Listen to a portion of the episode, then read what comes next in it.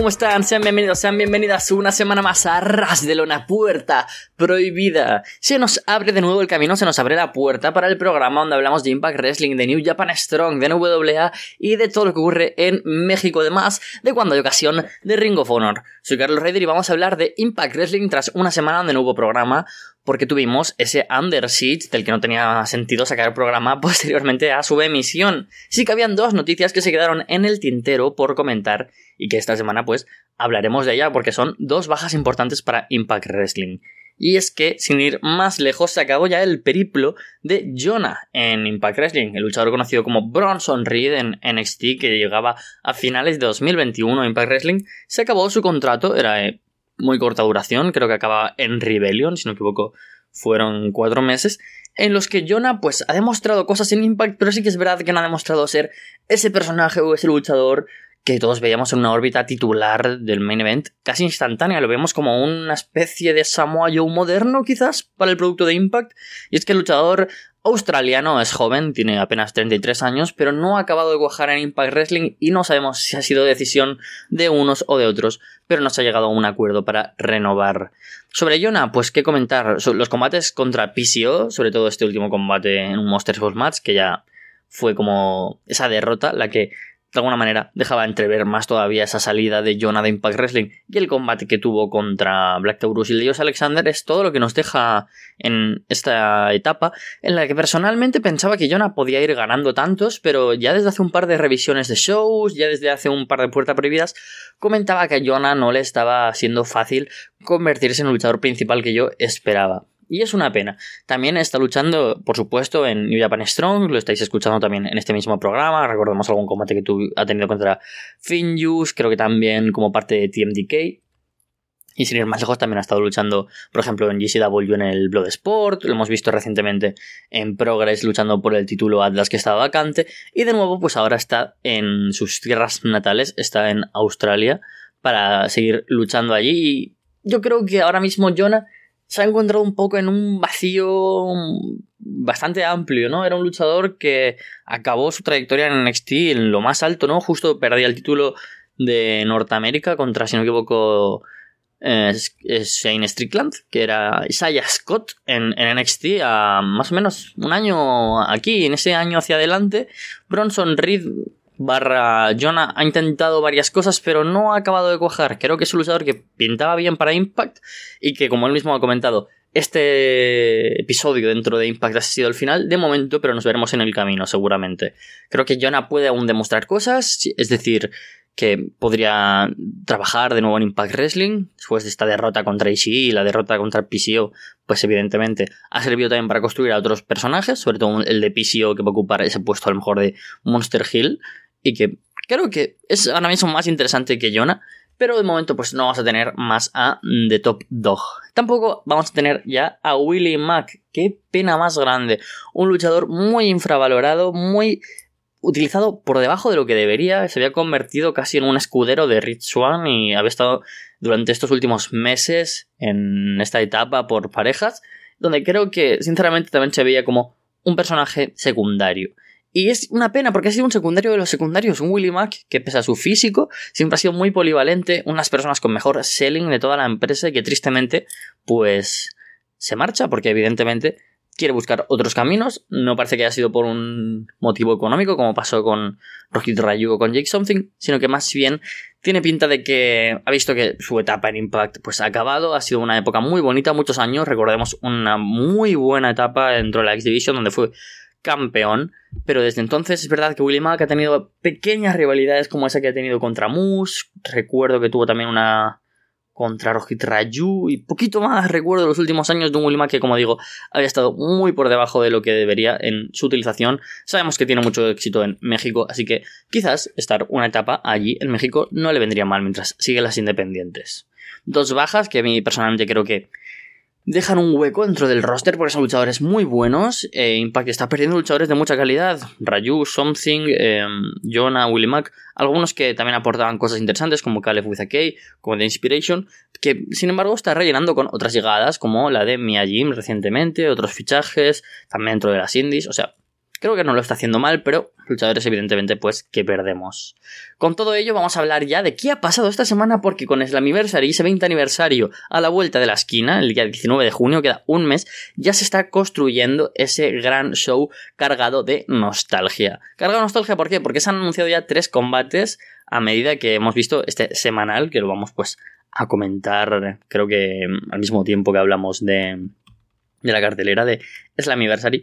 Porque sin ir más lejos, eh, lo, que ha ocurrido es que en el opener ya tuvimos a Kenny King venciendo a Chris Bay en un muy buen combate, sinceramente, cerca de las cuatro estrellas, donde el maestro venció al alumno para clasificar dentro de un Ultimate X match que tendremos en Slammiversary. Ace Austin defenderá contra otros cinco rivales, no, cuatro rivales, el título de la X Division y yo aquí creo que veremos una amalgama de luchadores que han representado la X Division a lo largo de la historia, tanto presente como pasado como futuro. Ace Austin sin duda va a ser el representante del presente y futuro, pero yo creo que por otro lado pues tendremos un poco de todo. ¿A quién veo en este combate? Aparte de Kenny King, que fue dos veces campeón de la X Division y recientemente en una entrevista comentaba que viene para, o sea, lo que veía después de su salida de Ring of Honor más normal en su carrera era volver a la X Division. Buen fichaje, yo creo que es un muy buen luchador que ocupa ahí pues unas cuotas necesarias en términos de, calidad. Es verdad que igual no es el más llamativo, pero sí que es muy bueno y siempre cumple.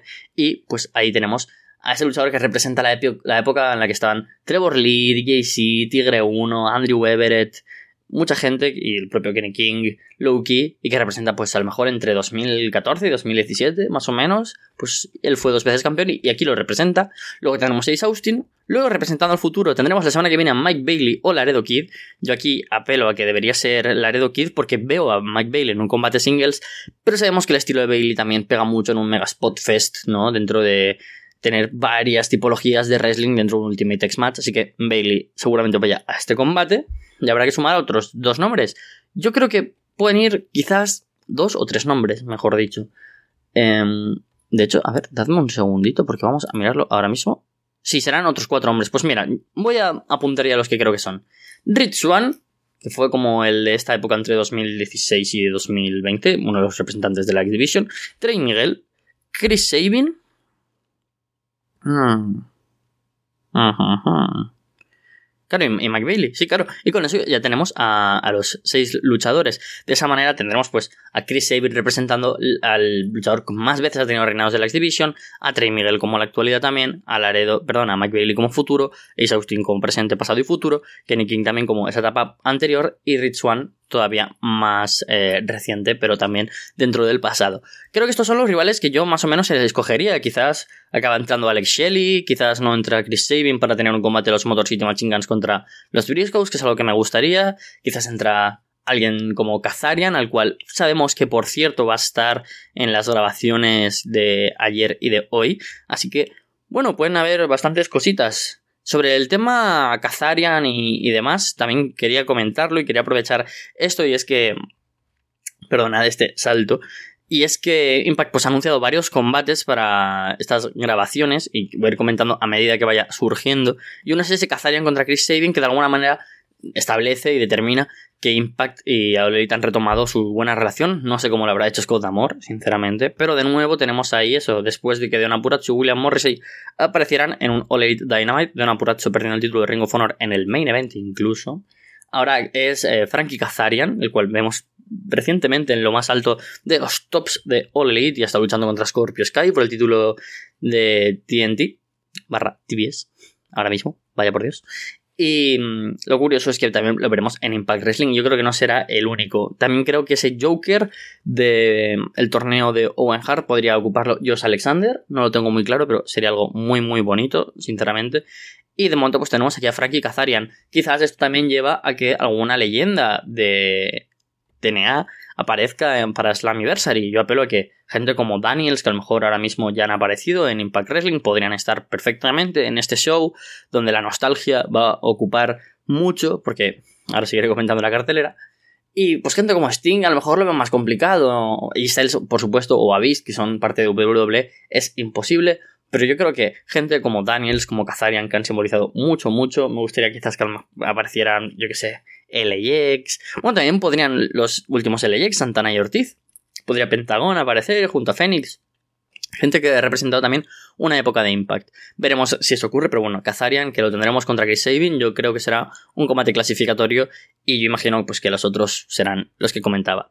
Luego en el show también tuvimos algún combate como la defensa del título de las knockouts por parejas, donde vencieron de Influence a Giselle Show y a Lisa Edwards, un combate que estuvo bien, sin más, una vez más me gustó. Giselle Show fue para mí lo mejor del combate, pero que demuestra que es una división vacía, a lo que yo también apelo por traer a alguien de regreso para Ultimate, para, perdón, Slammiversary. Es mi punto de vista.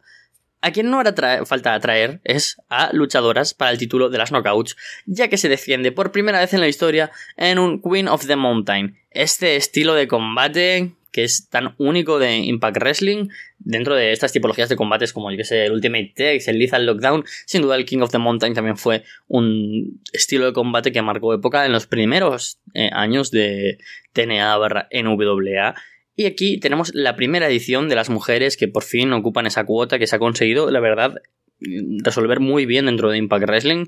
Y tenemos pues unas participantes de lujo porque son todas ex campeonas mundiales de las knockouts. Ya que Tasha Steels defiende en un anuncio que hizo Gail Kim contra Chelsea Green, también fue conocida como Laurel Barnes campeona, con Jordan Grace, con la virtuosa de una Purazzo y con Mia Jim, fue campeona como Jade dentro de la parte Dollhouse. Y es increíble, ¿no? Este estas cinco luchadoras. Cinco luchadoras que están entre las mejores, no solo de Estados Unidos, sino quizás del mundo. Gente como Jordan Grace, gente como Donna Purazzo. Y una Mia Jim que ya viene directa a ocupar esa posición estelar dentro de las knockouts. Creo que es un buen momento para que pierda el título Dasha Steels. Y creo que en una lucha donde hay tantas ex campeonas, menos quizás Donna Purazzo porque es más reciente, aunque yo creo que es la que más me gusta como campeona, podría ganar cualquiera. Pero yo apelo a que Jordan Grace podría ser de nuevo época de ser campeona. Hay luchadores, yo que sé, como John Moxley, ahora mismo que yo creo que sería bonito verle un nuevo reinado de Elite, ¿no? Campeón mundial. Pues algo, si me pasa con una Jordan Grace, que es una de las mejores en el mundo. Y por supuesto, creo que ahora tiene un montón de rivales súper distintas a las que enfrentarse dentro de esta división de las knockouts, donde tendremos este gran combate. Luego tuvimos un combate por parejas también en el show, donde Josh Alexander y Ishii vencieron al Ballet Club, a Jay White y al Fantasma. Una victoria, pues, para de nuevo que Alexander se vea fuerte y demás. Y yo creo que ahora mismo Jay White ya no aparecerá en las próximas grabaciones porque volverá a Estados Unidos. Aún queda mucho para el G1 Climax y demás. Pero no creo que tenga un hueco en Slammiversary, sería una pena. Pero bueno, ha aportado mucho, mucho Jay White y tampoco es que sea súper necesario. No hemos dado muchos dream matches con Chris Sabin, con eh, Alex Shelley, con Steve Macklin, con Mike Bailey, así que muy contento con eso de Alex Shelley. Y a quien tendremos en el main event de Slammiversary era el ganador de un Gauntlet for the Gold, este Royal Rumble que hace de vez en cuando Impact Wrestling, con distintos motivos, ya sea para ganar una opción titular en un futuro, por algunos títulos. Hemos tenido, por ejemplo, Gail Kim fue la primera ganadora de un Gauntlet for the Gold por el título de las Knockouts. Y fue un combate donde tuvimos a muy buenos wrestlers y donde yo ya veía algo. Y es que Impact Wrestling la cagó. Porque a mm, escasos minutos de empezar el show se anunció otro combate para eh, los shows en, en Florida, y es que Violent by Design al completo se enfrentarían a los Briscoes y Us Alexander. ¿Y qué sentido tendría poner a Alexander aquí si no es porque Eric Young fuera su retador mundial? Y así es, y así será. Después de un combate donde participaron, obviamente, luchadores importantes de Impact, William Morrissey, Moose, Eddie Edwards, Chris Sabin y Alex Shelley, que fueron quienes empezaron el combate, mucha nostalgia, como digo, va a ser seguramente la tónica habitual durante estas semanas y para Slammiversary. Y al final del combate tuvimos a Chris Sabin y a Eric Young, por lo que ya veíamos que, evidentemente, este 20 aniversario serviría para que una de las grandes leyendas de la historia de Impact Wrestling retara a Josh Alexander, con la victoria para el líder de Violent by Design. Una decisión que ha tenido, por supuesto, pues sus pros y sus contras. Yo creo que está bien, pero no era la mejor idea. ¿Por qué está bien? Porque tener a alguien como Steve Macklin, como Jay White o como Mike Bailey, no tenía sentido para un Slammiversary 20 aniversario en el que Josh Alexander tiene su primera gran defensa como campeón mundial de Impact. Cargarse ya alguien como Macklin o como Bailey no tiene nada de sentido para este show. Este show es un poco pues para recordar, rememorar, tener este sentimiento de wow, un Ultimate Tex, wow, un Queen of the Mountain, oh, las antiguas caras de Impact vuelven, o de TNA, ¿no? Pues algo así. De hecho, solo hay que ver la, la promo, ¿no? Para, para este show, lo mismo que para el de años anteriores, veíamos como esta idea de que el mundo vuelve a cambiar porque llega gente de Impact, este es, vamos a celebrar la historia de Impact Wrestling y de TNA. Entonces, que sea Eric Young, en ese sentido está muy bien. Eric Young es seguramente el luchador más laureado de la historia de la empresa. Yo creo que por encima del propio Chris Sabin. Campeón por parejas, campeón por parejas con las knockouts, campeón de la X Division, campeón del título Legends, campeón mundial. Ha sido campeón de todo lo que podía ser campeón, el bueno de EY. Y en esta nueva época en la que está como líder de en Bind Design, es verdad que no ha destacado especialmente en combates individuales durante los últimos dos años, porque ha formado más parte del equipo. Sí que es verdad que cuando regresó a Impact Wrestling en 2020, tuvo muy buenos combates que recordamos, con Eddie Edwards, con Rich Swan, y como parte de ese main event de Slammiversary, ¿no? En el que regresa. Pero si bien es cierto, ahora mismo creo que no tiene como ese punch, como esas ganas de llamar la atención. Un momento donde Impact está teniendo muchos combates que apetecen ver, ¿no? Incluso al público más casual, no vende también Eric Young como si hubieran tomado la decisión con un eh, Chris Sabin o como un Eddie Edwards, al que tampoco afectarían las derrotas por el título de Impact. Creo que Eddie Edwards ha sido la cara de Impact durante los últimos 5 o 6 años y me habría gustado que de alguna manera se le recompensara con este Slammiversary. Ha querido ir la directiva hacia un poco más para atrás en el tiempo y poner a un Eric Young que también representa muchas etapas distintas, ha estado en todas, como Super Eric, como Eric Young con Respect the Beard, como parte de Violent by Design, como muchos tipos de Eric Young, y bueno, me parece también algo bonito. Pero como digo, pues encuentro sus pros y sus contras. No llama tanto la atención. Sabemos que en el ring no puede que case tanto como podría hacerlo alguien como Chris Sabin. Sí que es verdad pues que no le va a afectar una derrota como podría ser tanto a los que decía más jóvenes que llevan menos tiempo en la empresa. Pero aún así, pues mm, no acaba de convencer tanto. Yo lo entiendo, ¿eh? Las críticas que han habido. Me gusta, sabéis que soy muy fan de Eric Young y de Violent by Design. Creo que puede tener una de las puestas en escena más grandes que hay en Impact Wrestling. Y sin duda es uno de los nombres que veo más próximos a entrar al Hall of Fame de la empresa. Pero mm, es verdad que no llama tanto la atención. Si este combate hubiera sido para Under para Against All Odds, que por cierto ha sido anunciado como el siguiente show especial mm, después de Slammiversary, tendría todo el sentido del mundo. Pero ahora yo también apostaría por un nombre más grande. Es verdad que, por ejemplo, Moose y Sami Callihan parece que tendrán el combate entre ellos, al que yo añadiría la ecuación, por supuesto, Eddie Edwards para establecer para mí los tres pesos más pesados que han habido en los últimos años, pero se ha apostado por Eric Young.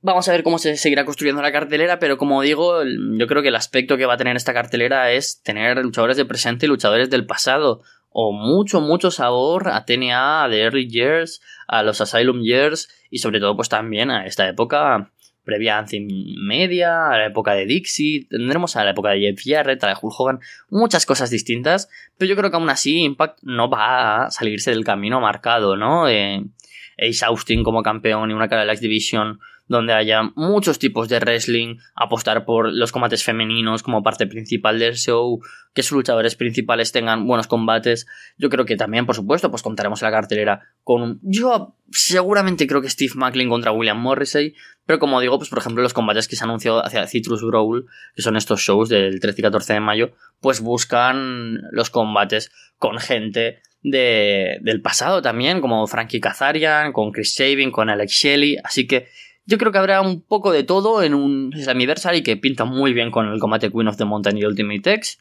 A mí personalmente el título mundial me parece bien, pero no me parece súper bien como para main event del 20 aniversario.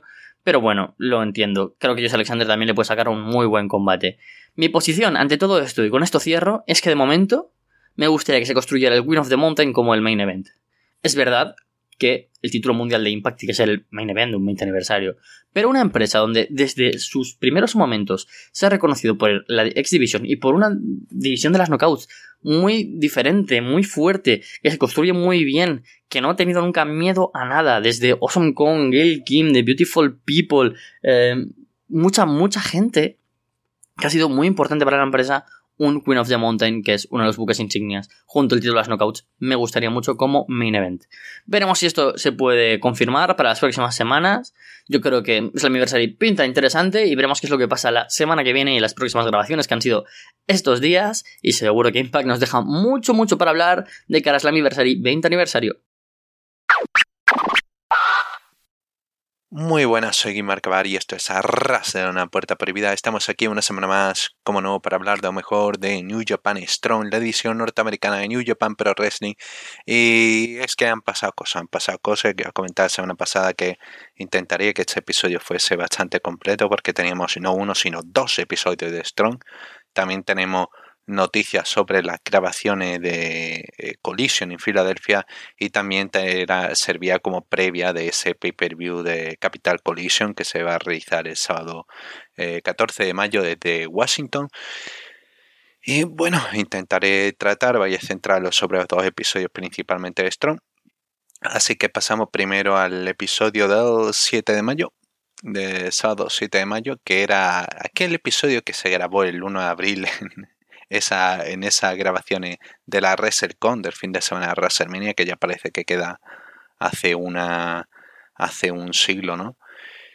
Y tenemos esas grabaciones que se realizan en Lone Star Shootout y hay unas cuantas, cuantas luchas. Es un show ok, es entretenido, nada de los mejores, pero sigue siendo una buena demostración y sobre todo frente al público de WrestleCon, ¿no? que habían visto otros encuentros más intensos y más, y más potentes en el, show. Pero bueno, llegaban a estas grabaciones que eran posteriores a lo que se emitió en Lone Star Shootout eh, de, a modo de pay-per-view. Y tenemos estos tres primeros encuentros que sirven para continuar el trama. Ya digo, sigo sintiendo como que han tenían estas grabaciones y las han tenido que soltar ya porque así entre el pay-per-view y otras cosas al final se ha retrasado y no sé, parece que tenían demasiado contenido a la cuenta. Eh, pero bueno, eh, aquí llegamos un mes más tarde, mes y medio más tarde con esto. Eh, primero teníamos ese duelo entre Stray Dog Army, Bateman y Barrett Brown contra el Ballet Club y Culero Chris Bay. Y este era un encuentro que venía precedido por estas tensiones que tenía Hikuleo con Ballet Club. De hecho, durante la lucha eh, tiene esas tensiones, está mostrando ese malestar con Chris Bay constantemente, no hacer saludo con él, de darse el relevo el solo. Y por otro lado está Stray Dog Army, que sigue siendo un equipo sólido y que volvía a Barrett Brown de, tras bastante tiempo sin verle y es un luchador que me gusta verle, es un tipo ágil y que vende bastante bien. Y a pesar de, su tamaño, no es demasiado alto, pero compensa con ese selling y con esa agilidad que tiene. Y el duelo en sí está ok, está correcto. Podemos ver, aparte de Brown, eh, podemos ver a Chris Bay teniendo un poquito más de dominio, teniendo un poquito más de protagonismo y Hikuleo eh, tomando un papel también más protagonista dentro de todo dentro de toda esta rivalidad. Bateman es que queda un poco más atrás en esta lucha pero igualmente tiene su buena demostración y ok luce bien. Pero me parece que Barrett Brown es que se roba un poco más el protagonismo. Llegó un encuentro entretenido en el que Brown lo mejor que tuvo eran esos cruces con Chris Bay. De hecho me gustaría ver si pudiese hacer una versión del Bejo Super Junior, una Super J-Cam, ¿no? invitar a, contar con Barrett Brown y Chris Bay. Me gustaría, bueno, Chris Bay ya participó, pero me gustaría verles a los dos en un espacio ¿no? así individual. Y el bueno de Heculeo, la verdad que vende bastante bien. Eh, eh, hace bien de, de, de, destructor, que es algo, parece que no muy complicado, pero sí, tienes que cumplir con esos puntos. Y Hikuleo ha, mejorado una barbaridad, ya podré comentarlo más en la siguiente lucha, pero aquí se nota que está más cómodo, está más eh, apoyando en cierto momento dentro de que va por su cuenta, ¿no? Pero es una lucha entretenida, no, no se queda no se queda demasiado eh, aburrida ni hay momentos en los que notes que, bueno, le falta ritmo, ¿no? Em, en las secuencias finales eh, me gusta Chris Bay porque hace un tope con giro mortal contra Bateman. Eh, le, queda, le queda muy bien ejecutado. Y Hikuleo destroza, destroza, no hay otra manera más que decirlo, al pobre Barre Brown con un Lariat y luego con el Chokeslam, cuenta de tres. Y sí, un buen opener que queda bien, queda fuerte Hikuleo y que tras la lucha eh, se niega a, hacer el saludo el Ballet Club con Chris Bay. Lo siguiente que tuvimos fue un encuentro entre Blake Christian contra Jonah y esto era lo que se podía esperar, ¿no? Un, squash, un, Jonah mostrándose más fuerte. Me hubiese gustado ver a Black Christian eh, más, más activo. A pesar de que tiene momentos de, explosión, a pesar de que tiene momentos en los que encadena, me hubiese gustado ver que tuviese más acción, que fuese más imaginativo con la ofensiva y no que directamente se queda un poquito a media. Eh, tiene algunos momentos, tiene, aún así tiene algunos momentos brillantes, como cuando hace un Fosbury Flop, Jonah que había atrapado eh, hacia fuera de ring, ¿no? Jonah había atrapado antes un salto de, de Blake Christian. En esta ocasión consigue atraparle también, pero Christian tiene un momento, aprendido de, lo que había pasado dos minutos antes y ahora le da la vuelta a un tornado de DDT. Entonces sí, queda bien, queda entretenido pero sí, me hubiese gustado que Christian tuviese un poquito más de dominio, tuviese un poquito más de eh, espacio para demostrar de lo que es capaz. Pero bueno, una lucha que se queda a mitad. Me, encanta la recta final porque no queda tan limpio. Eh, Christian se intenta un salto, un springboard desde la cuerda, ¿no? De la segunda cuerda. Jonah lo para pop, en el aire con un golpe. Parece que es un crossbody, pero no queda bien.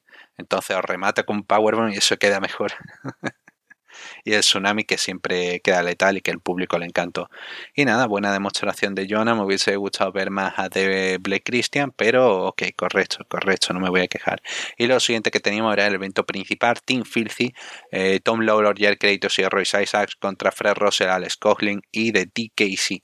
Una lucha que sinceramente mereció la pena ser el mereció ser el main event, ¿no? Eh, Team Filthy han desarrollado ellos una una tónica, una habilidad ¿no? a estos encuentros multiman de, múltiples oponentes. Y aquí se contaban varias historias, ¿no? Alex Coughlin contra Jer Kratos, que terminaron yéndose tras Bachelor con la pelea, pero que es algo que hemos visto eh, ir poco a poco eh, desarrollándose con esa victoria de Alex Coughlin sobre Kratos para, para graduarse ya como John Lyon y On Royce Isaacs apoyando a Lawlor contra Fred Rosser. DKC siendo el John Lyon que bueno intenta pero eh, no consigue la victoria y termina siendo termina siendo derrotado. Aún así, aún así tengo que admitir que esta es una de las mejores de las mejores luchas en las que se ve a DKC en las que se nota mucho más participativo, tiene un, buen combo al principio, al principio no es caótico, todo el equipo se va uno contra el otro, DKC se une con, con para atacar a Kratos, se lanza en Karate Chop, Kratos no, vende, así que Coblin le ayuda para ejecutar, ayuda a DKC para ejecutar un Frankenstein sobre, sobre Kratos, buena cosa. Eh, la lucha, ya digo, eh, está entretenida y es lo mejor que tiene Team Filthy, ¿no? Se tiene esta tónica para desarrollar sin que se note demasiado aburrido ni ningún momento sin acción y todo continúa. Y Roser está continuamente tanto Roser como Lauro están como el gato y eh, eh, el perro no el perro y el gato están ahí uno contra el otro persiguiéndose provocándose y sí, Roser también tiene una buena demostración, pero de verdad el que más brilla es DKC, el que llega a sorprenderme en un momento en el que consigue escapar de un ring Nicky Choke que empieza a repartirle los karate chops al bueno de Tom Lawlor. Pero nada, en la recta final eh, DKC sube a la esquina, Tom Lawlor intenta derribarle, Roser se lleva a Lawlor, pero eso permite que Isaacs eh, suba a la esquina, remate con Avalanche Power Slam al bueno de sí cuenta de tres. Y victoria para Team Filthy, que quedan fuertes. Y Fred Rose grita tras la lucha, no, quiero volver a retar por el campeonato Strong, ¿no? Quiere continuar esta historia, pero Lawlor se niega, ya la ha derrotado, eh, ya ha derrotado en dos ocasiones. Pero bueno, se, muestra amable y quiere ofrecerle una oportunidad. Para ello, si quiere volver a retar título, tendrá que derrotar una lucha de desventaja a West Coast Wrecking Club, Royce Isaacs y Jordan Nelson en el siguiente show, en la gira Mutiny. Y si lo consigue, pues bueno, tendrá oportunidad, pero está seguro de que no.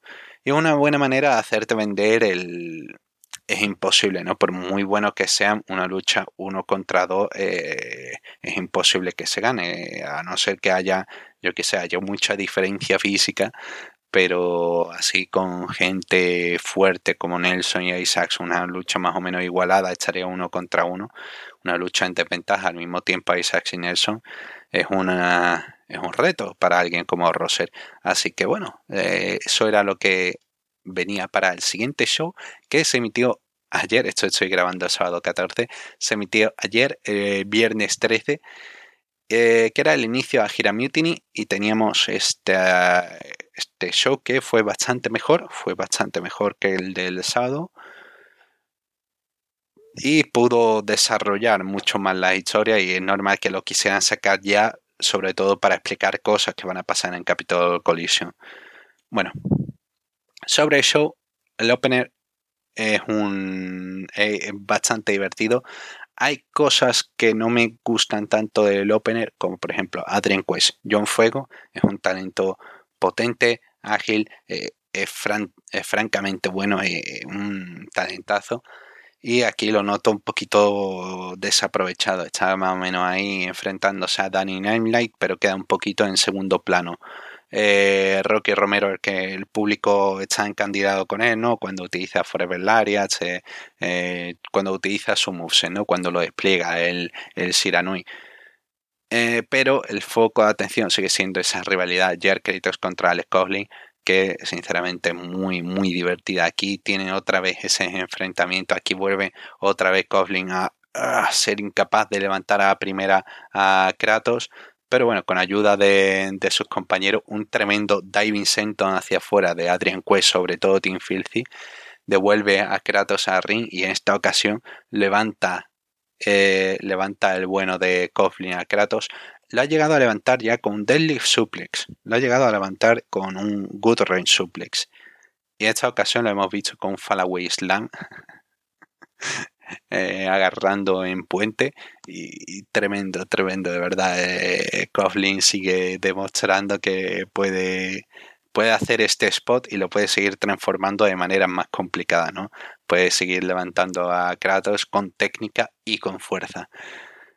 Y sí, me parece que sirve para su personaje, ¿no? Alguien que no solamente se limita a fuerza, sino que también es un prodigio técnico. Me gusta mucho, como ya podéis adivinar, y si me habéis estado escuchando en otras ocasiones, me encanta Coughlin. Eh, le veo un futuro increíble.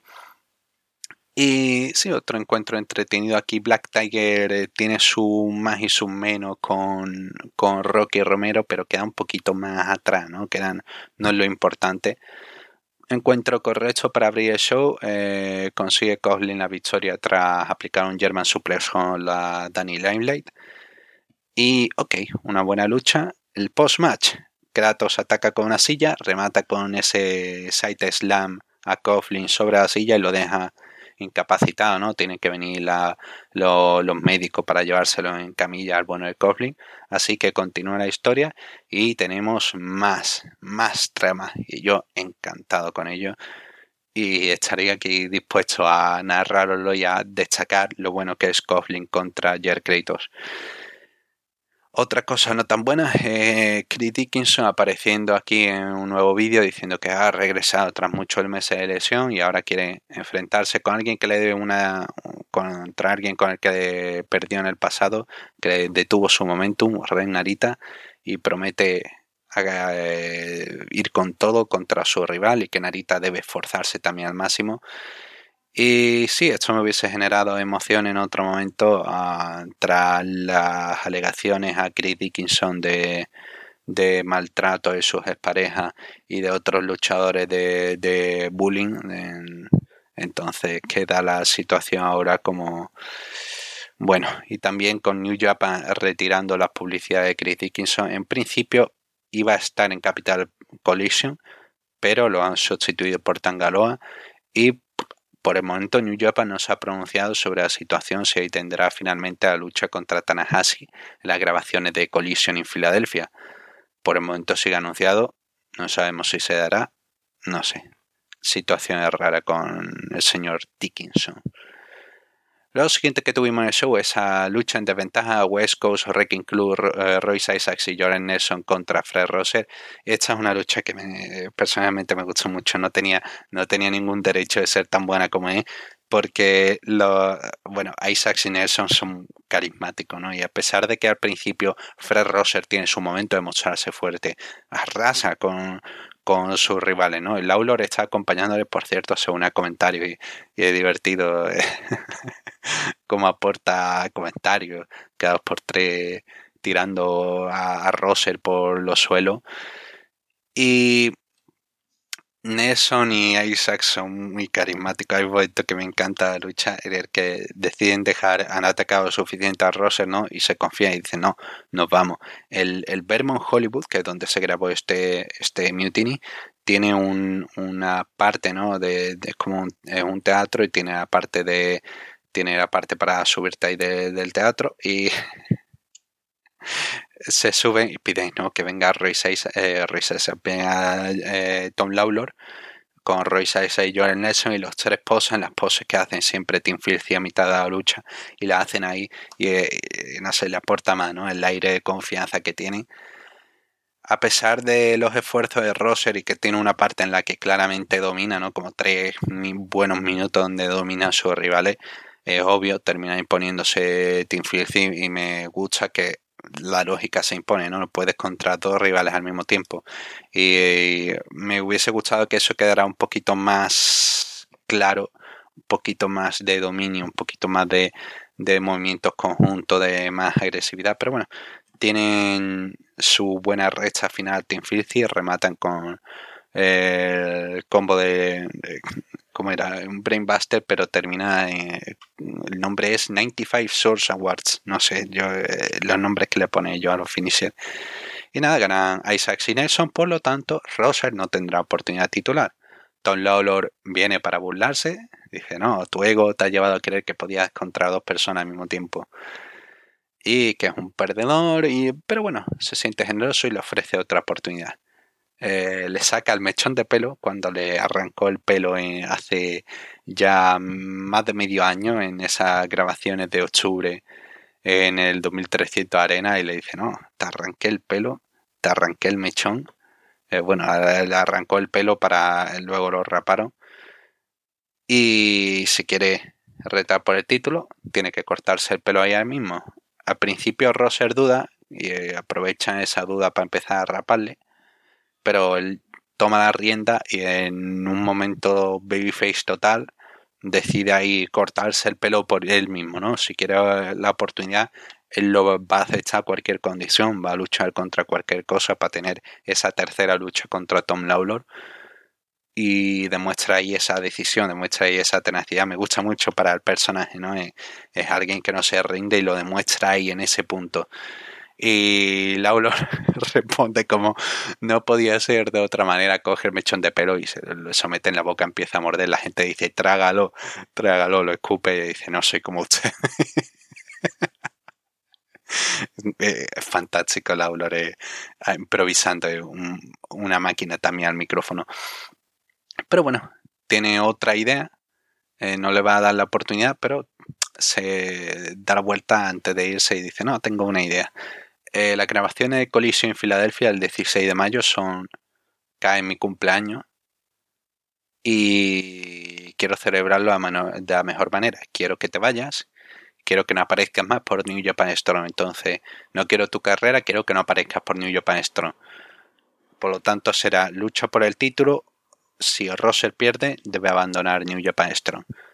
Eh, todo está a tope en la, historia que han estado construyendo durante este último año y es magnífica, de verdad.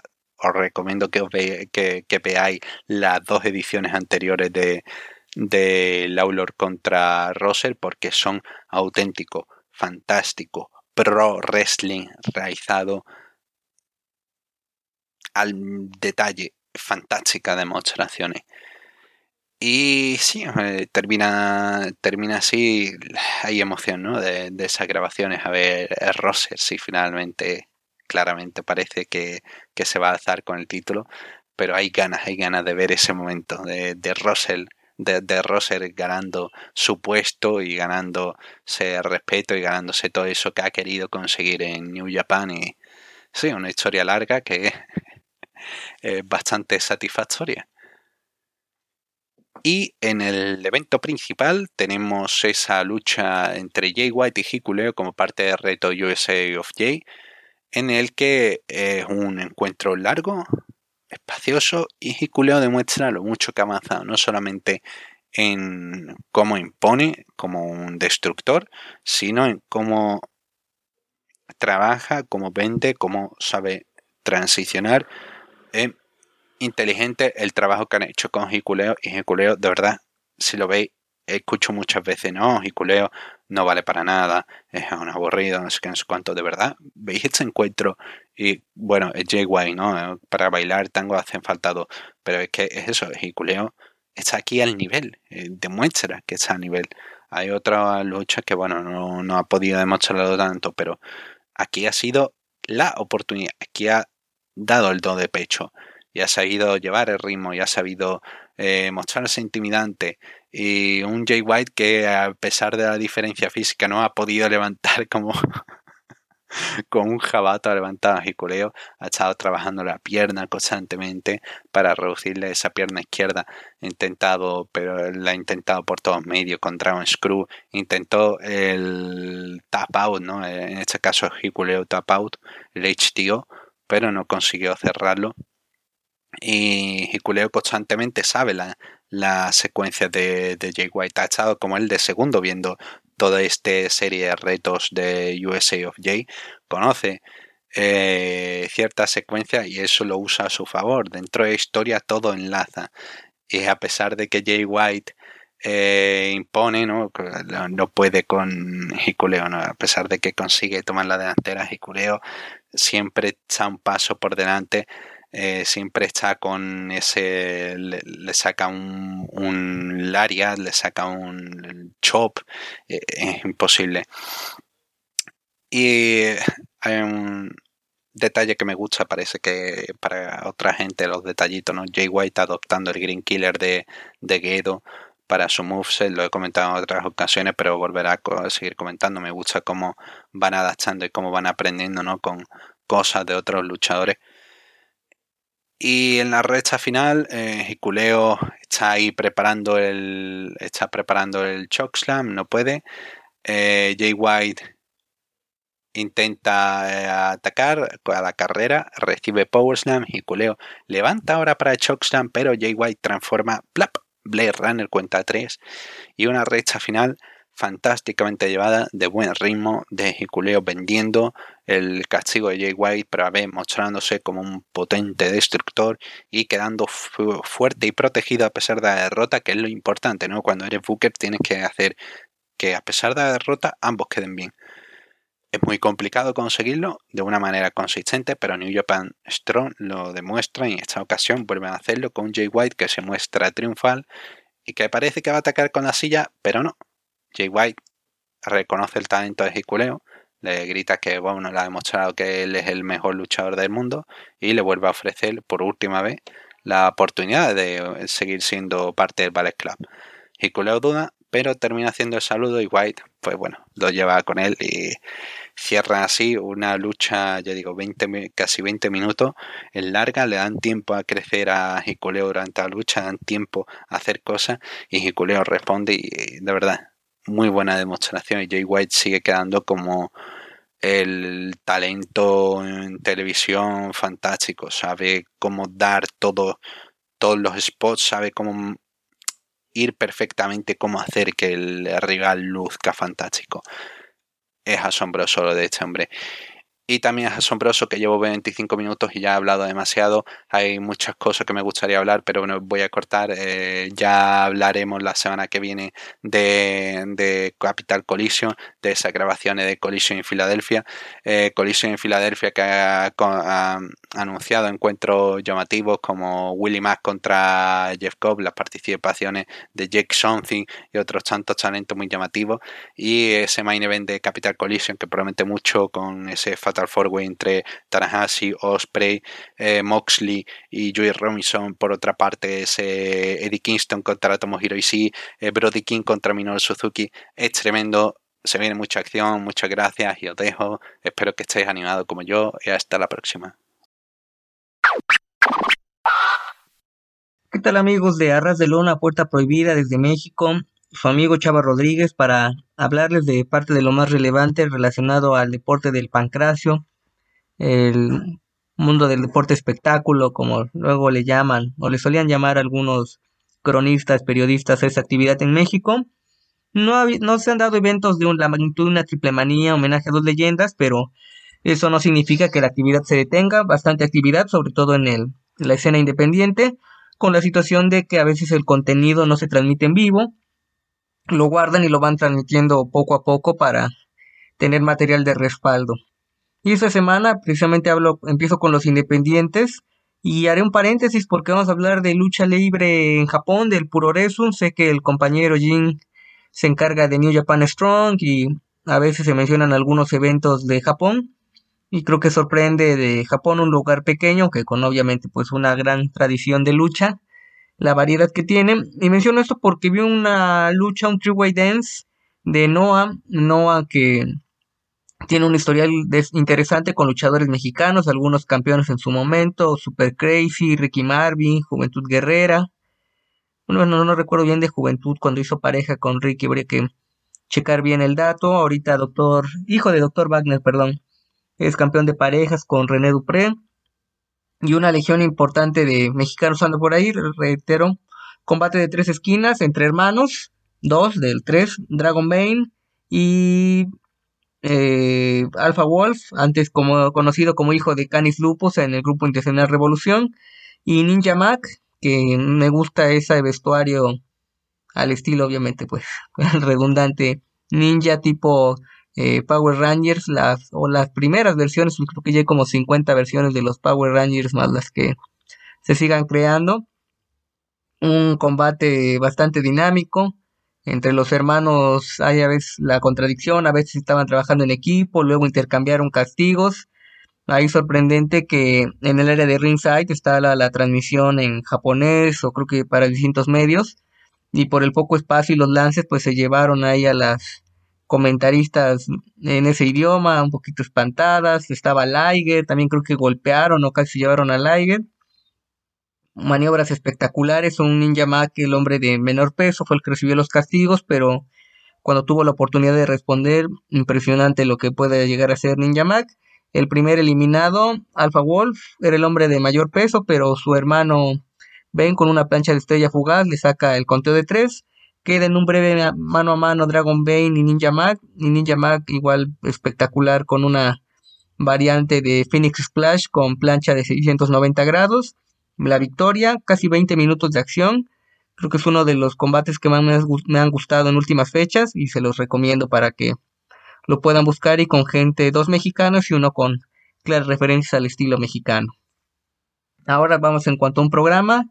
Big Lucha, encabezado por Bandido y otros maestros destacados de la escena independiente, tienen su dojo en Ciudad de México y generan funciones con cierta regularidad. Ahorita han hecho una estrategia que me parece la correcta, eh, dividir las funciones, no presentar el evento completo de tres horas, sino un programa un poquito más corto de hora y media, una hora, e irlo presentando semana a semana para darle actividad a Big Lucha. Creo que fácilmente van a lograr cubrir un mes, poco más de un mes de actividad. Estuvieron en Reynosa, una participación especial. Y ahorita unas funciones que divididas te da cuatro programas, cubrir un mes. Y en esta ocasión vi el último programa disponible en el canal de Más Lucha en YouTube, el normal, sin la membresía. Y la segunda parte del evento de Inframundo. Ahí hubo una entrada con bandido que parece tiene problemas estomacales y Y quiero pensar que es de alguna historia, pero no son muy efectos hacia cuestiones tan escatológicas, pero bueno, quería mencionárselos.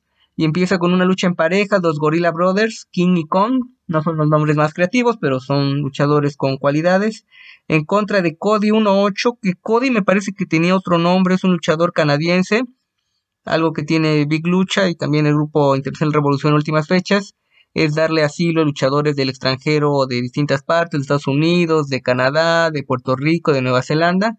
Parece que Cody se presentó con otro nombre y el viajero, un combate que los rudos de mayor peso, los Gorilla Brothers, estuvieron la eh, pusieron la tónica del combate la mayor parte, un par de secuencias a manera de broma con los mismos gorilas.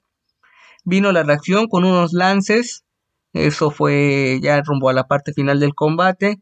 Luego siguiendo con este tono como de broma, eh, Viajero y Cody le quitan sus bananas a los Gorilla Brothers y quedan como choqueados de que les quiten su alimento y eso los lleva a ser derrotados.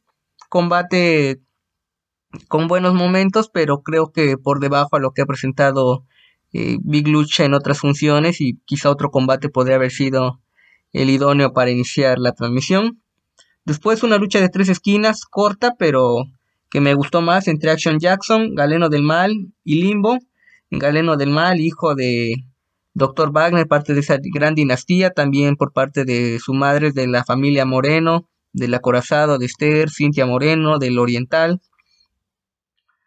Creo que eh, Galeno, voy a decirle Wagner, pero bueno, tiene referencia a Galeno, que es un peso completo, controló a sus rivales. Creo que a diferencia de su hermano, dijo su hermano, me gusta más el estilo de Galeno, creo que podría eh, tener más velocidad, quizá un par de kilos menos, sin perder la categoría de que aparentemente es un peso completo natural. Domina a sus rivales, pese a que tanto Jackson como Limbo intentaron reaccionar con lances, una variante de Butterfly DDT de Galeno a Limbo para la victoria. Y de ahí el evento estelar creo que era el más interesante de la función completa al tomar las dos partes de Inframundo. Fue un combate con una aparición especial de los jinetes del aire de AAA, Mysticis Jr. y Octagon Jr. Originalmente estaba contemplado Aramis, no llegó, entra Commander que ha trabajado de forma regular con la gente de bandidos, incluso me parece que es profesor o ayuda a la gente nueva. Se une al equipo de AAA para enfrentar a Cometa Maya, Radioactivo y Éxtasis, presentado como el Sky Team. Que nombre del Sky Team no es el más creativo, por así decirlo, porque es el antecedente de un equipo en el que estuvo Místico, Volador en el Consejo Mundial, y no recuerdo bien si fue La Sombra, al que varios ubican como Andrade, el ídolo ahora, o valiente, creo que hubo una variante eh, sin uno de los dos, pero manteniendo la estructura de volador y místico. Una lucha bastante ágil.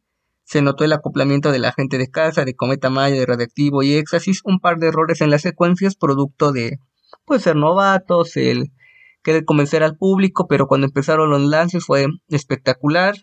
Creo que en algún momento daba la sorpresa de que la gente de Big Lucha, al ser local, podía ganar, pero finalmente el acoplamiento de los jefes de experiencia de Mysticis, Octagon y Commander, planchas de 450 grados desde el esquinero de forma simultánea, le ganan a la gente de Big Lucha y el público premia con monedas, bastante emotivo el gesto, algo que tiene el público de Big Lucha, por lo que se ven transmisiones, no he podido ir todavía, está en mis pendientes a la brevedad eh, ir a una función al Bandidos Gym con monedas y el público reconociendo el trabajo de los seis luchadores y obviamente alentando a gente nueva a seguir trascendiendo, preparándose.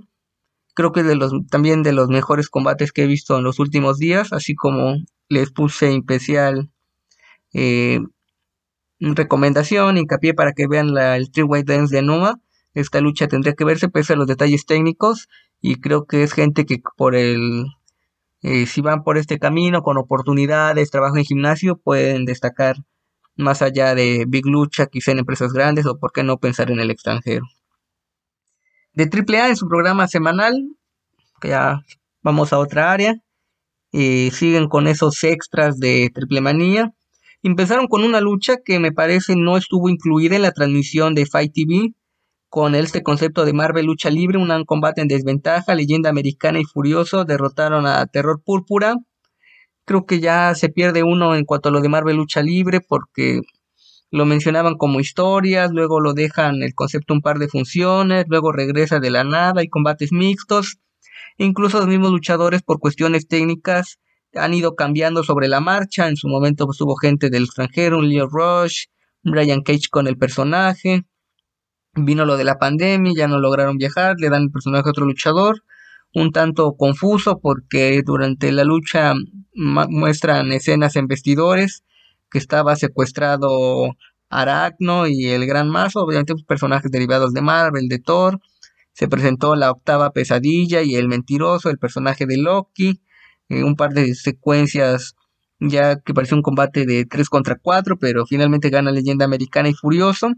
Que Furioso me parece que es su primera lucha como personaje, había tenido un par de participaciones especiales y ahora fue un combate que hay veces que dices eh, de relleno, digo, simplemente, ¿no? Por, porque se nota que no saben bien qué hacer con este convenio, si mantenerlo, darle un tono como de broma o este mundo mágico, porque creo que podrían complementarlo con secuencias, grabaciones fuera del ring, pero no sé si no les importa o no hay creatividad, en fin.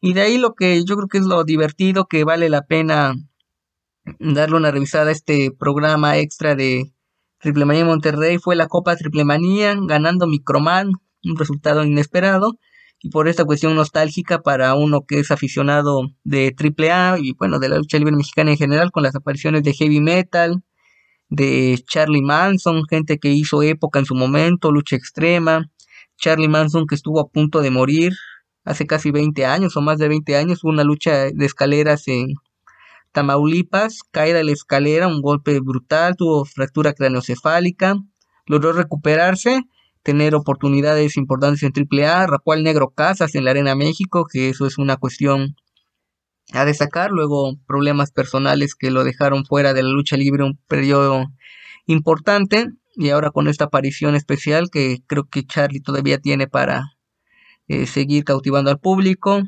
eh, Fabi Apache, ver a Willy Mack, con su estilo peculiar y quedan para definir heavy metal y Fabi Apache, hombres, personas de experiencia en la empresa y sin embargo son sorprendidos para que gane Microman, algo divertido.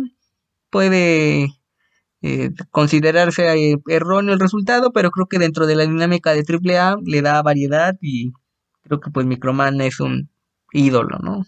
Y aunque que es un tanto complicado que encuentre gente de su complexión para trabajar, se ha sabido acoplar a su nueva etapa como independiente y triple A. Y termino esta semana recomendándoles a que revisen el canal oficial del Consejo Mundial de YouTube. Va a sonar un tanto desfasado, pero en su momento ya en este espacio comenté recién había terminado la función para encontrar el campeón universal que ganó Místico y todo. Y en esta desfase que tiene en cuanto a las transmisiones está lo que fue la eliminatoria previo a esa gran final con luchadores campeones del Consejo Mundial. Una función bastante amena, vale la pena verla completo. Inicia con un combate de parejas sencillos donde Flyer y Diamond, eh, parte de los depredadores, pierden en contra de Disturbio y Raider. Buena lucha. Raider de la gente nueva que se acaba de acoplar a la empresa. Eso no significa que no traiga historiales de familia de luchadores, se le nota. Y de ahí vino esta campal que reitero, a ver si algún día me hacen caso, que ya lo de la campal me parece extra, podrían hacer los cruces directo en mano a mano de eliminación, con gente que es campeón tanto individual como por equipo, si se le diera esa oportunidad en el torneo. De las luchas, creo que hubo cruces bastante buenos, como el de Hechicero y el Gemelo Diablo, Titán y Estigma. Eh, y la gran final pues fue Titán, Titán contra Niebla Roja, no, diciendo Titián, perdón. Pipián es un alimento típico de México que les recomiendo que lo prueben cuando puedan. Eh, mencionaba esta lucha, el público encendido como pocas veces, creo que se tenía tiempo que no se veía una arena México tan conectada con la afición, respondiendo, hicieron la ola. Y ahí en algunas redes sociales ubican a Titán contra Niebla Roja como el mejor combate del año en el Consejo. Yo difiero. Fue una buena lucha, no lo niego pero creo que me gustó más el trabajo de Titán en, en contra de Místico en la gran final y se nota al público entregado a Titán, que creo que es algo interesante el poder ya consolidarlo como una gran estrella, aunque ya lleva tiempo en, luchas estelares, ha tenido campeonatos. Y creo que fue también una forma de venderlo, posicionarlo de cara a su participación en el Best of the Super Juniors de New Japan. Entonces esto es todo lo que les recomiendo, como han estado activo viendo contenido y todavía me falta, entonces haré un espacio para seguir informándoles. Los invito a que lean mi columna semanal en www.tuplandejuego.com.mx. Escribo dependiendo de la situación de boxeo, lucha libre o artes marciales mixtas. Y que quieran mi libro Olvidemos el Circo, Maroma y Teatro, 10 perfiles de luchadores, editorial Gato Blanco. Está disponible en Amazon, Librerías del Sótano, tienda en línea, sucursales, o si gustan contactarme a través de mi cuenta de Twitter, arroba AmazingBlack23. Tengo ejemplares, entonces podemos eh, cotizar algún envío tanto en México como en el extranjero. Esto es todo por mi parte, síganse cuidando, saludos a la distancia y disfruten la lucha. Eso es lo que mantiene viva esta actividad y nos motiva a seguir generando contenido semana a semana. Abrazos.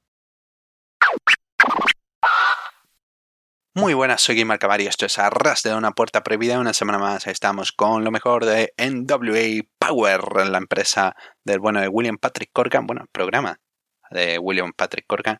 Y estamos una semana más con el episodio que emitieron el pasado 10 de mayo. Hay también eh, anuncios para el siguiente pay-per-view de, la empresa, para Always Ready. Eh, y bueno, iremos comentando brevemente si tengo tiempo eh, pasamos al show a comentar porque hay varias cositas entretenidas. Primero, eh, una breve entrevista. Empezamos con una breve entrevista para Commonwealth Connection, en la que igual solamente habla Harry Smith. Commonwealth Connection, el equipo de Doc Williams, Harry Smith. Y Smith indica que es un honor estar en WA con Doc Williams y esta noche demostrarán su valía ante Cardona. Él conoce algo de familias, eh, como, la familia Hart, la familia eh, bueno, es una promo ok para, para crear hype de cara al main event. Y lo primero que tenemos al iniciar el show es que Austin Idol está en comentarios. Y sí, sabéis lo que significa Austin Idol discutiendo con Velvet Sky. Es lo peor del mundo, pero aquí okay, no estuvo no estuvo tan insufrible, aunque estuvo insufrible pero de verdad prefiero tortura china, prefiero tortura de horrendas antes que escuchar esta auténtica tortura. Pero bueno, bueno, no voy a hablar más de eso. Eh, empezamos positivo, ¿no? Mente positiva. Camille, con, acompañada de Tom Latimer contra Paola Blaze. Demostración de Paola Blaze de lo que es capaz de hacer. Y Camille que se muestra fuerte, una demostración de lo que es capaz de hacer y cómo ha avanzado Camille, ¿no? Camille era una luchadora que necesitaba que le hiciesen ese carry, ¿no? Como se dice, que la llevaran hacia adelante, que supieran marcarle el ritmo. Y ahora ella la que está marcando el ritmo aquí ante Paola Blaze hace que luzca mejor.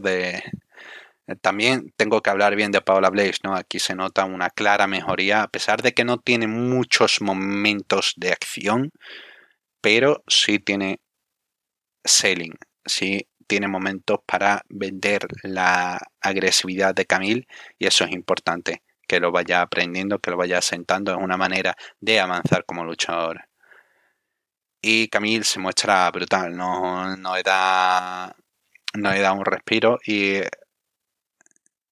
no sé muy bien qué están intentando hacer con esta dinámica de Tom Latimer. Latimer, eh, bueno, no sé muy bien cómo, qué quieren hacer con la lucha, porque a mitad del encuentro se para, porque Camille hace como que se duele la rodilla. Yo digo, ah, bueno, claramente es Hill, esto es Hill contra Hill, a pesar de que el público está apoyando a Camille como face. Ah, bueno, eh, para, para ahora atacar, ¿no? Ahora no, realmente parece que se ha dolido, Latimer se preocupa y Paula Blaze le pega una patada entre pierna a Latimer y tú dices, bueno, este es Hill contra Hill, que está. Nada. Eh, Blaze ataca brevemente a la pierna, pero Camille más fuerte, la supera. Eh, Latimer termina llamando la atención al árbitro. Camille le pega una patada entre pierna a Blaze, remata con un par de speed, cuenta tres. Lucha correcta no me mata un poco la gracia esa cosa de mitad de la lucha, pero bueno, ok, ya digo, correcto avance de cada una. Eh, lo único que no entiendo es eso, sobre todo darle momento de agresividad a Blaze y que no lo aproveche, que no pueda hacer algo más, ¿no? Eh, no sé.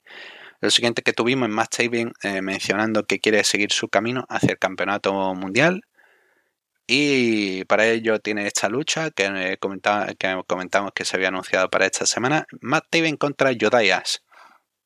Judaias, eh, aquí eh, luce correcto, pero otra vez intentan hablarte o intimidante que es Judaias y ante Matt Taven es como, ¿no? Tiene más o menos la misma altura y más o menos el mismo físico. Es que Judaias no, no, no luce como destructor. Y parece que se dan cuenta de eso y que tienen que protegerlo con los resultados. Y recordemos que James Storm lo, derrotó. Bueno, James Storm desapareció de la faz de la Tierra. Eh, pero James Storm derrotó a Judaias. Y parece que Judaias no puede tener una derrota limpia ya.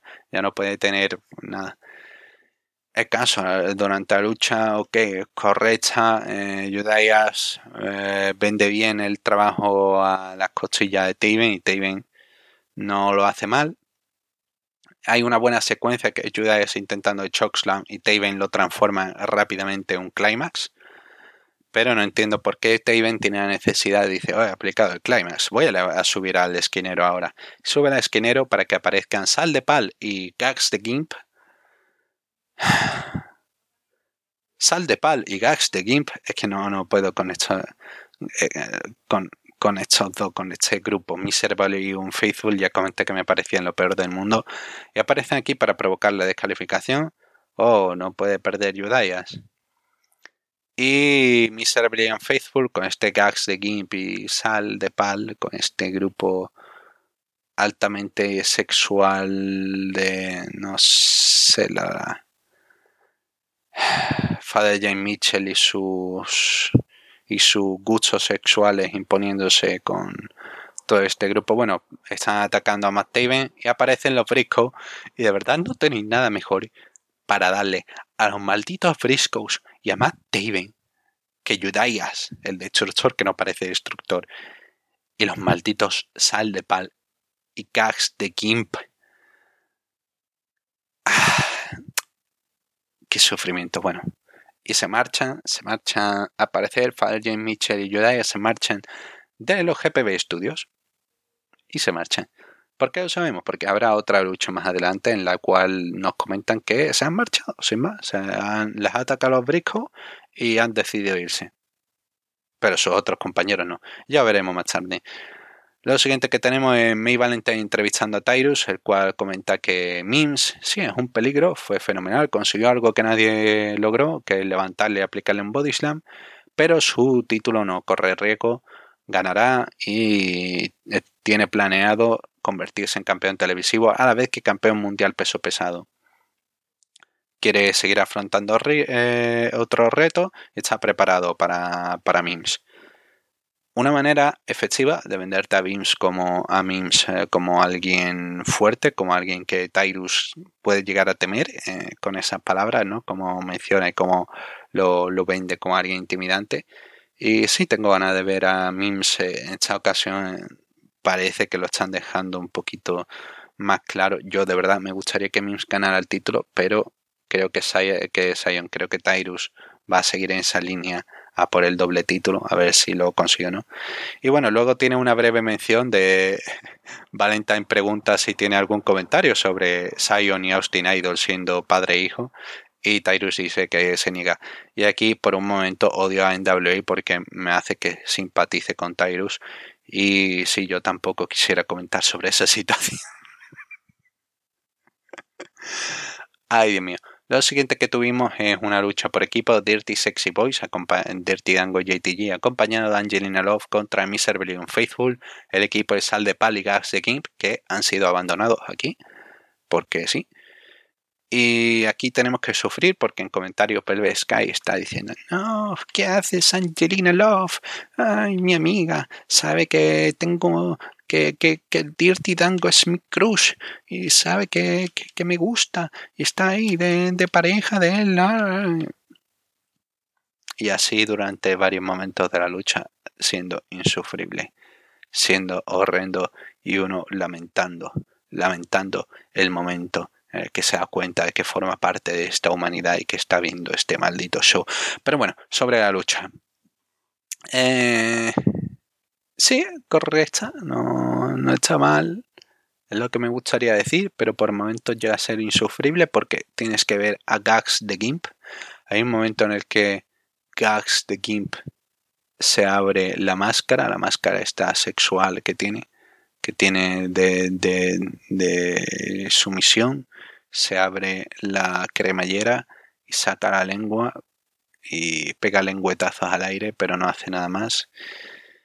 Y es, es incómodo. Lo único que tiene esta lucha bueno es que me hizo gracia cuando Dirty Dango sale está peleando, bueno, peleando contra Gas de Kim, lo tiene al frente, le dice, arrodíllate.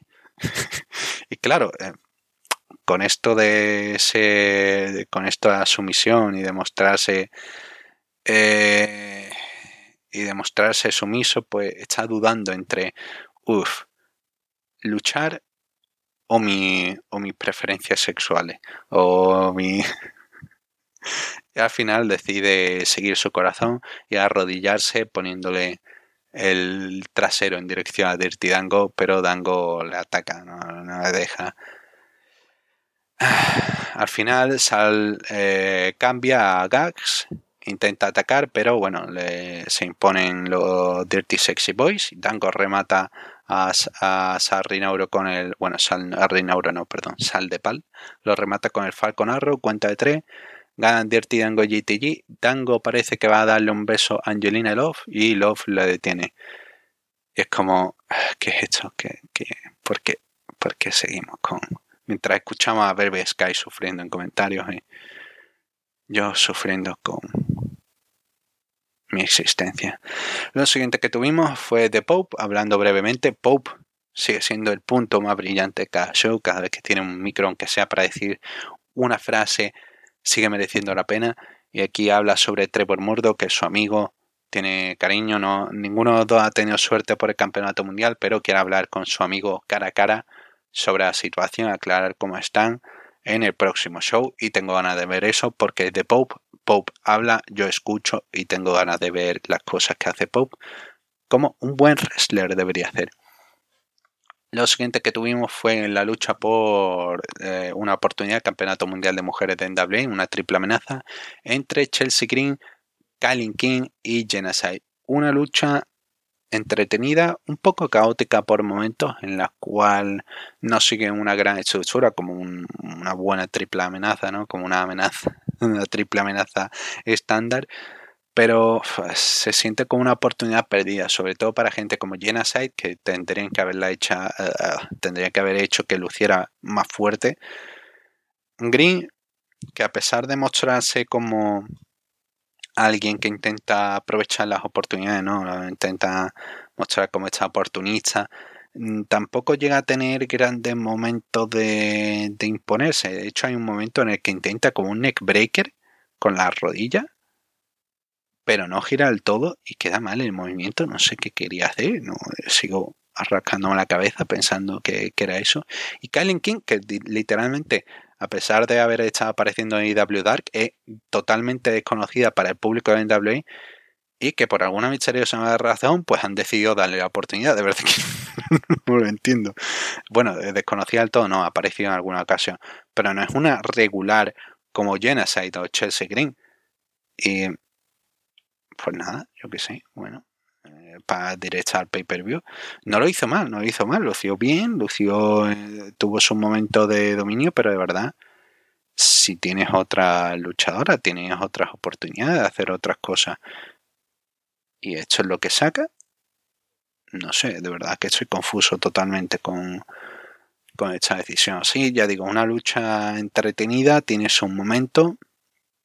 Puede ser la lucha que recomiende el show, sí pero yo digo, tiene algunos, algunos momentos en donde se nota ritmo desincronizado y se nota cada una que no sabe muy bien qué, qué hacer y eh, sí, eh, no queda tan bien por algunos momentos.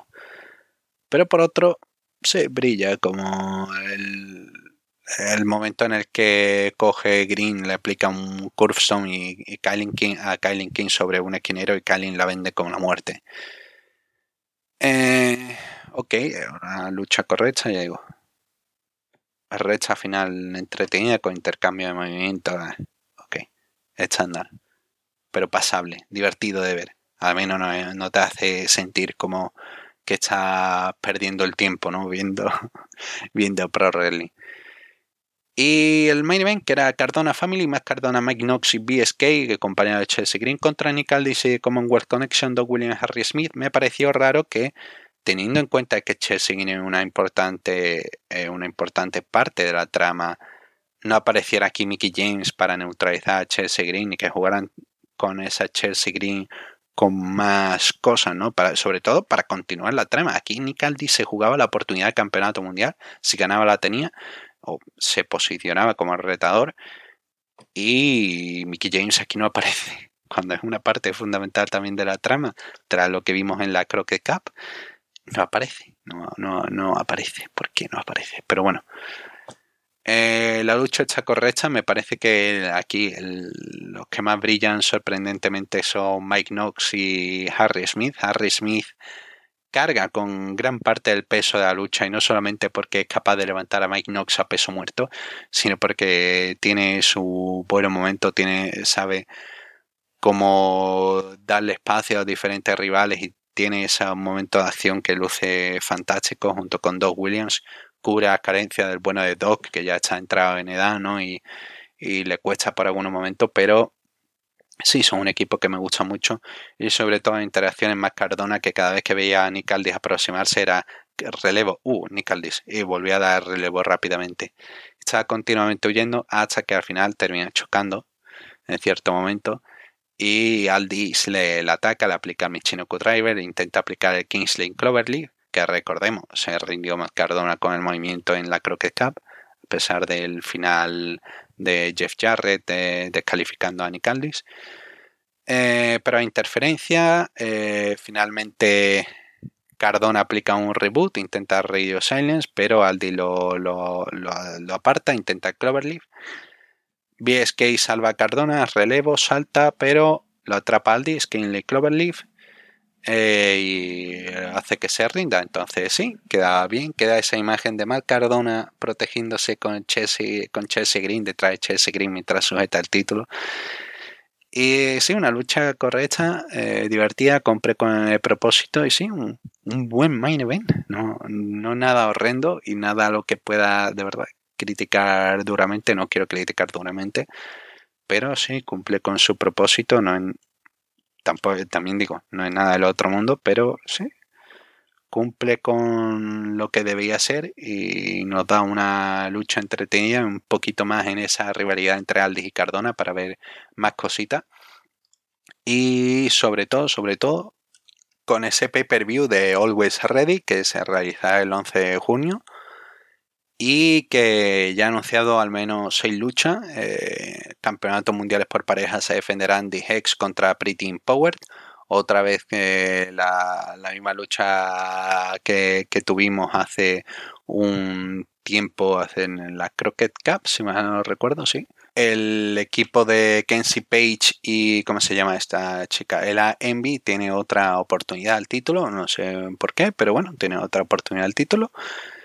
Eh, Jack Stein defenderá el título campeonato nacional contra Chris Adonis. Hill contra Hill. No espero nada de esta lucha. Eh, campeonato mundial televisivo Mims contra Tyrus. Tyrus defiende el título. Eh, pero por el amor de Dios que Mims gane, pero también va a ser un poquito insufrible. Camille contra Kylen King por el campeonato mundial de mujeres. Eh, tengo ganas de ver de qué son capaces de hacer. Eh, King tiene intensidad y Camille eh, fuerza y creo que va cogiendo ese punto de ace que, es lo que necesita, ¿no? Es lo que necesita en WWE tener esa mujer de referencia. Camille está llevando muy bien ese peso, esa responsabilidad. Commonwealth Connection, el equipo de Harry Smith y Doug Williams lucen fuerte y tendrán una oportunidad de los campeonatos mundiales por parejas de la Rebelión, Bestia 66 y Mecha Wolf. Y el evento principal, Nick Aldis retará a Matt Cardona por el campeonato mundial en una lucha donde el público puede elegir la estipulación. Así que si proponéis ideas como eh, estaban hablando de que podía ser una lucha, a ver un momento, el anuncio lo tenía por aquí, porque me hizo gracia, porque hay una estipulación, eh, Steel Cage, dijeron, ¿qué queréis? Que sea un deathmatch, guiño, guiño, claro que quiero ser, que sea un deathmatch, maldita sea, todo el mundo que, que pueda, si le, si le escriben para esto, lo único que quiero que escriban y que pidan un deathmatch, que esto sea un deathmatch, quiero ver qué desastre pueden hacer Matt Cardona y Nick Aldis con deathmatch. Pero de verdad sí, me gustaría ver esa posibilidad. Así que bueno, eh, Cardona contra Nick Aldis, si la gente lo quiere, puede ser un deathmatch.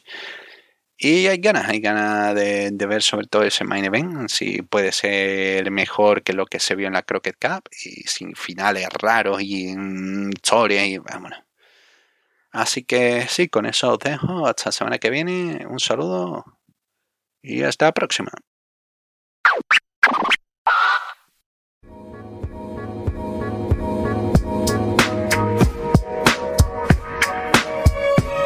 Para mí fue el mejor segmento de, los dos shows.